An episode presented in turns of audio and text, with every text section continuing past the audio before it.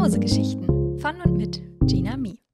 Hallo, ihr Lieben, und herzlich willkommen zu Folge 10. Wir haben schon 10 Folgen einfach. Es ist so heftig. Und ich muss ehrlich sagen, ich hätte nicht gedacht, dass wir allein schon in diesen 10 Folgen und auch in den kommenden Folgen einfach so viel Abwechslung drin haben, dass es so viele abwechslungsreiche Geschichten zusammenkommen. Und ich bin einfach sehr, sehr happy gerade mit dem Podcast. Es macht mir super viel Spaß. Zu unserem kleinen Mini-Jubiläum von zehn Folgen habe ich mir gedacht, kommt heute mal wieder eine Geschichte von mir selbst. Außerdem, wenn ihr das hier gerade hört, bin ich gerade schön im Urlaub und genieße die griechische Sonne. Und ja, ich dachte mir, es wäre vielleicht eine ganz schöne Idee, solange ich im Urlaub bin, dass ihr als Ausgleich wenigstens eine Folge direkt von mir persönlich hört. Also ja, heute eine Geschichte von mir. Ich gebe wieder eine ganz kleine Triggerwarnung, dass man die Geschichte vielleicht besser nicht mit einem, jetzt kommt hier ein Flugzeug, ich glaube es nicht, sag mal. nochmal, ich gebe nochmal eine ganz kleine Triggerwarnung, dass man diese Geschichte am besten nicht mit einem kleinen Kind daneben hört. Es sind ein paar ernste Themen dabei. Es wird auf mittelalterliche Art und Weise Krieg beschrieben und es sind einfach ein paar kleinere, unschöne Bilder für Kinder dabei. Also einfach ein bisschen aufpassen, wer mithört. so, ich wünsche euch jetzt ganz, ganz, ganz viel Spaß bei der Geschichte. Zwei Fronten von mir selbst, Gina Mi. Alles war still. Kein einziger der Soldaten wagte es, einen Laut von sich zu geben, während der Wind über die flache Ebene pfiff. Die leise Anspannung zuckte durch die Glieder wie kleine Stromstöße, elektrisierend, belebend und doch beinahe lähmend. Sie stand neben ihrem König und sah durch das Visier der eisernen Rüstung zu ihm hinauf. Auch wenn sie nur Teile seines Gesichts sah, erkannte sie zumindest an den zusammengepressten Lippen, dass auch er die Anspannung spürte. Die Verantwortung für sein Heer lastete auf ihm noch schwerer als auf ihr. Und selbst sie spürte diese Last wie einen großen, schweren Felsen, der ihr auf der Brust lag, ihre Atemwege abschnürte und ihr die Luft zum Atmen nahm. Sie ließ ihren Blick über das hell und dunkel gefleckte Feld wandern, welches sich in wenigen Augenblicken in ein groteskes Schlachtfeld verwandeln würde. Bei dem Gedanken lief ihr ein kalter Schauer über den Rücken. An vorderster Front sah sie die Männer aufgereiht in Reih und Glied, unter ihnen Bauern, Schneider, Bäcker, einfache Männer, die ihre Frauen und Kinder zu Hause zurückgelassen hatten oder neben ihren Söhnen standen, die gerade alt genug für die Schlacht einberufen waren. Sie schnaubte verächtlich, leise genug, dass es niemand um sie herum hören konnte. Sie hatte es immer gehasst, wie leichtwillig die viel zu jungen Buben in die Schlacht geschickt wurden. Kaum ausgebildet, eine Waffe zu halten, wurden sie wie Kanonenfutter in die vordersten Reihen gestellt und hinterließen bei ihrem Fall weinende Mütter. Die wenigen Frauen, die sie erblickte, waren freiwillig angetreten, willens, ihr Zuhause zu verteidigen und mit nichts als eben jenes Zuhause zu verlieren. Zwischen den Fußsoldaten scharrten die abgerichteten Pferde nervös mit den Hufen. Verständlich, so dicht wie man sie zwang, beieinander zu stehen. Begrenzt wurden beide Fronten von den Kriegstürmen. Tödliche Maschinen, die aus den Massen herausragten und von mehreren Männern und Pferden gelenkt und fortbewegt wurden. Ihr Blick wanderte weiter über das Meer an Köpfen hinweg, das sie aus ihrer leicht erhöhten Position gut überblicken konnte. Sie sah Fahnen und Speere über die Köpfe hinausragen, Männer mit Fanfaren und das sonnenbeschienene schwarze Metall, das die hell silbernen, beinahe weißen Rüstungen des gegnerischen Heers kontrastierte. Untermalt wurde die Szenerie von dem sanften Tönen des Windes, dem leisen Wiehern der Pferde und gelegentlichem Klirren der Rüstungen. Die Anspannung war nun beinahe am Zerbersten. Jeder wartete auf die erste Bewegung, und dann, plötzlich, völlig ohne Vorwarnung, ging es los. Einer der Männer in der vordersten Linie hatte gedankenlos einen Schritt nach vorne getan, als die Fanfaren und Trompeten ertönten und das Feld unter melodischem Dröhnen erzittern ließen. Die Soldaten stimmten mit lautem Gröhlen ein und die Maschinerien setzten sich in Bewegung. Front gegen Front kamen sie sich immer näher, bis die ersten Klingen aufeinander trafen, weißes auf schwarzes Metall. Um sie herum geriet alles in Bewegung, nur sie stand noch immer neben ihrem Gatten. Nachdem so lange beide Seiten in Stille dagestanden hatten, wirkte dieser Tumult auf sie nun beinahe unwirklich. Sie wartete auf ein Zeichen, das es ihr erlaubte, sich in Bewegung zu setzen, wartete auf Lücken im Gefecht, doch noch war ihr Platz hier, als Beschützerin an seiner Seite. Er sah von seinem prächtigen Kriegsross zu ihr hinab, sah ihre Anspannung. Mit einem Nicken deutete er in Richtung der Männer um ihn herum, die sich auf diesen stummen Befehl hin mit langsamen Schritten einen Weg durch das Gefecht zu bahnen begannen. Auch sie wusste nun, dass dies ihr Zeichen zum Angriff war, dennoch stürmte sie nicht ohne Sinn und Verstand los. Bedacht analysierte sie, was um sie herum passierte. Neben sich sah sie einige Reiter mit ihren Pferden geschickt über einige der Kämpfer hinwegspringen und dabei gekonnte Zickzacksprünge ausführen. Für den Bruchteil einer Sekunde wanderten ihre Gedanken einige Jahre zurück zu ihren Reitstunden am Hofe. Zu Beginn hatte sie eine irrationale Angst gegenüber den großen Tieren mit den dunklen, treuen Augen empfunden. In einem Moment ruhig, brav, gezähmt, im nächsten Moment eine gefährliche Tötungsmaschine, die mit Leichtigkeit einen Menschen niedertrampeln konnte. Dafür mussten die Tiere nicht einmal eine böse Absicht verfolgen. Ein falscher Schritt, ein Aufbäumen, und schon konnte sie unglücklich vom Tier stürzen und ihren letzten Atemzug tun. Sie erinnerte sich, wie ihre Zofe ihr auf das Tier geholfen hatte, auf dem sie zitternd gesessen und sich in dessen Mähne festgekrallt hatte. Nach einigen Unterrichtsstunden war ihre Angst beinahe komplett verflogen und sie vollführte gekonnte Sprünge im Hof aus. Auch das Galoppieren, dessen schier unbändige Geschwindigkeit zu Beginn eine ebenso unbändige Panik in ihr ausgelöst hatte, beherrschte sie nun mit Leichtigkeit. Sie sah Bilder vor ihrem inneren Auge blitzen. Sie, wie sie die Mähne des Tiers kämmte, ihm eine Karotte nach der anderen gab, mit dem Wallach über die Wiese ritt und wie ihr tierischer Freund schließlich von Pfeilen durchbohrt tot am Boden lag.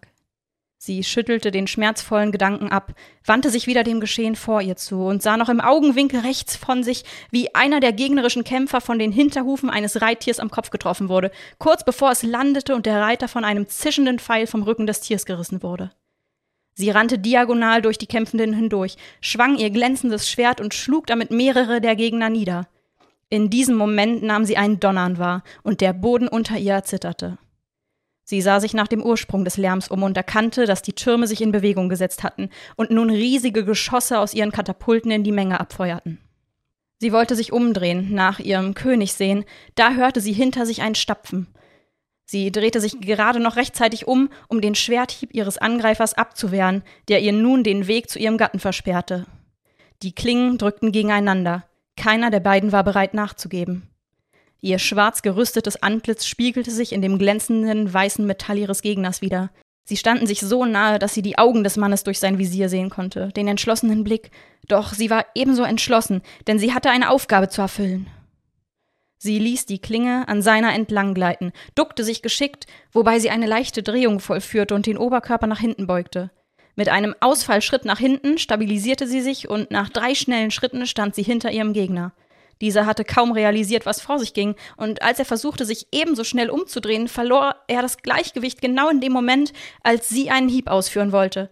Sie verpasste ihn nur um Haaresbreite.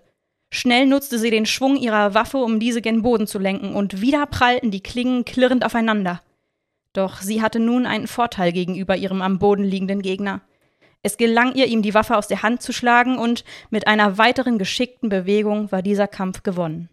Ein kurzes Lächeln umspielte ihre Lippen, als die Erinnerung in ihren Kopf drang, als sie das erste Mal ihren Lehrmeister im Training überwältigt hatte und wie sie sich danach immer wieder gegen die gut ausgebildeten Männer am Hof hatte behaupten können. Sie mochte eine schwächere Statur haben, nicht die Muskeln eines Mannes, doch was Beweglichkeit und Geschick anging, machte ihr keiner etwas vor. Sie rief sich zur Besinnung. Ihr kleiner Sieg in diesem Moment war zu unbedeutend. Sie konnte jetzt nicht ihr Ziel aus den Augen verlieren. Ein weiteres Donnern ganz in ihrer Nähe ließ den Boden unter ihren Füßen erneut beben. Nur mit Mühe konnte sie sich aufrecht halten, während es einen Mitstreiter wenige Meter neben ihr umschmiss. Ein gegnerisches Katapultgeschoss war unweit von ihr entfernt eingeschlagen und hinterließ einen runden, rauchenden Krater im Feld, wo eben noch Fußsoldaten dicht beieinander gestanden hatten. Diese Tat blieb nicht ungesühnt. Eine Gruppe Reiter galoppierte als Antwort auf diesen Angriff auf den gegnerischen Kriegsturm zu, der das Geschoss abgefeuert hatte. Dabei ignorierten sie die umstehenden Kämpfer, sprangen über sie hinweg, bis sie den Turm erreicht hatten. Sie rissen die Zugpferde aus ihren Halftern, machten eine Steuerung des Turms unmöglich und innerhalb kürzester Zeit krachte er unter dem Geräusch von berstendem Holz zusammen. Mit einem raschen Blick über das Schlachtfeld analysierte sie die Situation. Die Kämpfer auf beiden Seiten waren stark dezimiert. Es standen nur noch wenige. Flammen hüllten das gesamte Schlachtfeld in ein leuchtend flackerndes Rot. Überall, wo sie hinsah, lagen Menschen, Pferde, Trümmer und Waffen am Boden, verziert in nassem Blutrot, das auf absurde Weise mit dem Feuer harmonierte. Die Schlacht hatte sich verlangsamt. Waren zu Beginn beide Seiten aufeinander losgestürmt und hatten sich einen schnellen Schlagabtausch geliefert, so lag nun wieder eine bedachte Stille über dem Feld. An einigen Stellen standen sich kleinere Gruppen gegenüber oder umrundeten sich zwei aufeinander eingeschossene Feinde. Doch jede Bewegung konnte nun entscheidend sein, das wusste sie, und das wusste jeder auf dem Feld. Es war egal, wie viele der Truppen fallen würden, das Urteil über den Sieg würde mit der Niederlage des Anführers gefällt werden. Ihr Herz machte einen erschrockenen Satz, als ihr schweifender Blick die Szenerie rund um ihren König erreicht hatte, und sie sah, wie nah sie ihm bereits gekommen waren. Sie musste nun schnell handeln. Mit großen Schritten eilte sie über das Feld und merkte dabei kaum, wie ihre Beine sie schneller und schneller trugen. Sie war so fokussiert darauf, ihn zu erreichen, ihn zu beschützen, dass alles um sie herum verschwamm. Sie kam gerade noch rechtzeitig, als ein gegnerischer Kämpfer zum tödlichen Schwertstoß gegen ihren König ausholte, den er jedoch niemals zu Ende ausführen würde. Ehe er sich versehen hatte, war sie zu ihm gehechtet und hatte ihm das Schwert durch knackendes Metall und brechende Knochen in die Brust gestochen. Und da sah sie es. Die weiße, prachtvolle Rüstung, den Pfad, der sich ihr bot, die Lücke. Plötzlich verlief alles um sie herum wie in Zeitlupe. Wie konnte es sein, dass niemand um sie herum es bemerkte? Der Weg lag vollkommen offen vor ihr, gänzlich ungeschützt, die kämpfenden Gruppen unaufmerksam um ihn herum verteilt. Sie hörte nichts mehr, nur noch ihren wummernden Herzschlag, der in ihren Ohren dröhnte und in Zeitlupe das Geschehen untermalte. Sie nahm einen tiefen Atemzug und rannte los, ihr Ziel fest im Blick. Nichts und niemand würde sie nun noch aufhalten können, sie ablenken können. Euphorie durchströmte sie, pures Adrenalin, und sie flog über das Schlachtfeld hinweg mit dem Wissen, dass sie es nun entscheiden würde. Und vor ihr ragte eine Figur auf, die Silhouette des weiß glänzenden Königs, der vollkommen ungeschützt in der feindlichen Linie kämpfte. Um sie herum sah sie in Zeitlupe Pfeile vorbeifliegen, Pferde sich aufbäumen, Waffen schwingen. Der Wind pfiff an ihren Ohren vorbei und sie kam ihrem Ziel immer näher. Nur noch zehn unerträglich lange Schritte war sie davon entfernt. Selbst wenn er sie jetzt bemerken würde, er hätte keine Chance. Es war zu spät. Fünf Schritte. Die Muskeln in ihren Armen spannten sich an, bis sie beinahe zu reißen drohten. Vier Schritte. Sie schlang ihre blutverschmierten Hände fest um das Heft ihrer Waffe. Drei Schritte. Ihr Blick erfasste eine freie Fläche direkt neben ihrem Ziel, und das letzte kleine Puzzleteil fügte sich in das Gesamtbild. Zwei Schritte. Zischend atmete sie ein, sog so viel Luft in ihre Lungen, wie es ihr möglich war. Nun erreichte sie den unberührten Fleck Boden. Ein Schritt. Sie ging in die Knie und setzte zum Sprung an, während sie ihr Schwert mit beiden Händen über ihren Kopf riss. Im selben Moment, als sie in Zeitlupe sprang, drehte der gegnerische König seinen Kopf in einer unerträglich langsamen Geschwindigkeit. Sie wünschte, er hätte es nicht getan. Sie wollte ihm nicht ins Gesicht sehen, wollte ausblenden, dass sie gleich einem Mann das Leben nehmen und sein Herr und seine Dame verdammen würde. Doch ihr blieb keine andere Wahl. Ihre Waffe senkte sich. Gegen die scharfe Klinge und die Wucht des Sprunges hatte die weißglänzende Rüstung keine Chance. Sie durchdrang sie wie Butter, bemerkte lediglich einen leichten Widerstand. Und dann war die Schlacht entschieden.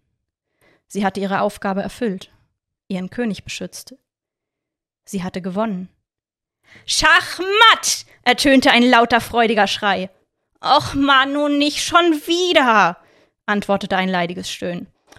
Du bist einfach viel zu gut in Schach, Nico.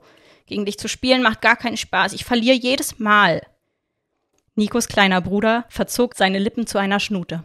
Er war bockig nach seiner dritten Niederlage in Folge. Ach Quatsch, Benny. Schau mal, dieses Mal war es richtig knapp. Du musst nur besser aufpassen. Guck hier. Nico zeigte mit dem Finger auf eine Stelle des Schachbretts, das vor ihnen auf dem Sofatisch stand.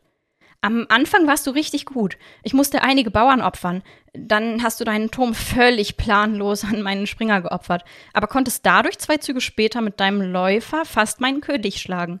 Das hätte ich beinahe übersehen. Nikos Zeigefinger wanderte weiter über die schwarzen und weißen Felder, während er seinem auf dem Teppich vor ihm sitzenden Bruder die Schachzüge rückblickend erklärte. Du hast nur nicht auf meine Dame geachtet. Indem du deinen Läufer hier hingestellt hast, hast du mir hier diagonal über das Brett den Weg zu deinem König freigemacht. So konnte meine Dame ungehindert durch. schloss er seine Erklärungen.